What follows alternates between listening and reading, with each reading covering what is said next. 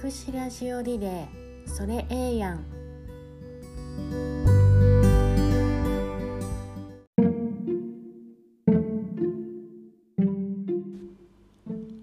今日は C さんのお話を伺い。ますインタビュアーはメディカルナーシングホーム代表の渡辺さんです C さんは透析クリニックのお隣にあるメディカルナーシングホーム杉並にお住まい。です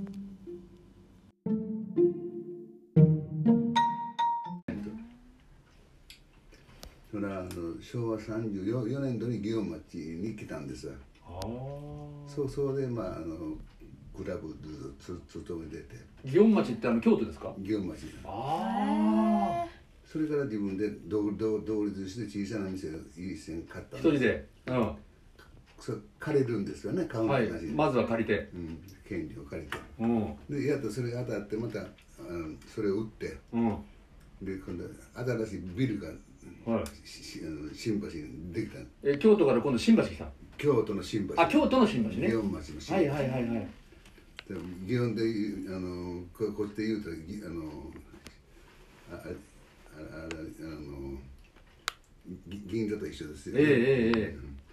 う一一流ですわ、はいはい。場所がねポント町のあの辺ですよね。ポント町じゃないですちょっと違うポント町は東西。ああ失礼失礼。僕は住んでた祇園東。あはいはいはい。か鴨川よりか東は上等なの。なるほど。西は一般のなるほど。下々の遊ぶところ。ああそうだったん祇ですね。園東言うたら今新橋の昔はええとこの州しか遊ばなかったの。あおおお茶屋筋あって芸館前館の餃子持って。あはいはいはそういうところは祇園町。いなるほど。うん。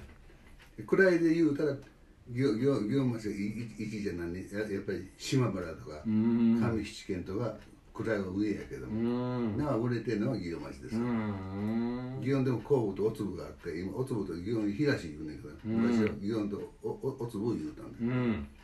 それでまあ芸妓班のここれこれこれが違うんですね。うん。まあ、そうそういったんでやっていてそのそのその時に僕はもう、まあ、子供自分がちょちょこちょこ踊りやってたんでうんであのー小さい頃からやってたんですね。そう。ん。でちょうど結婚する前ですね。うん。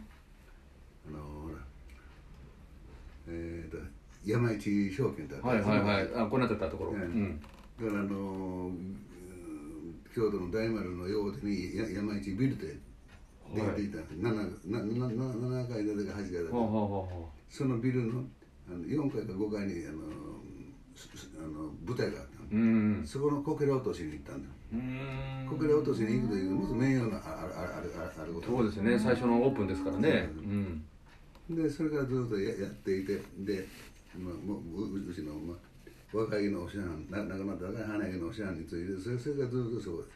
それがおいくつぐらいの時ですか？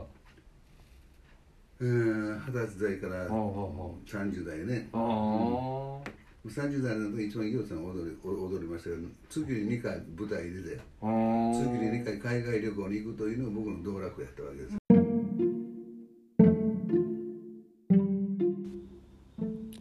C さん渡辺さん今日はお話を聞かせてくださってありがとうございました次にお邪魔するのは SNL デイサービスの D さんですそれではご視聴ありがとうございました。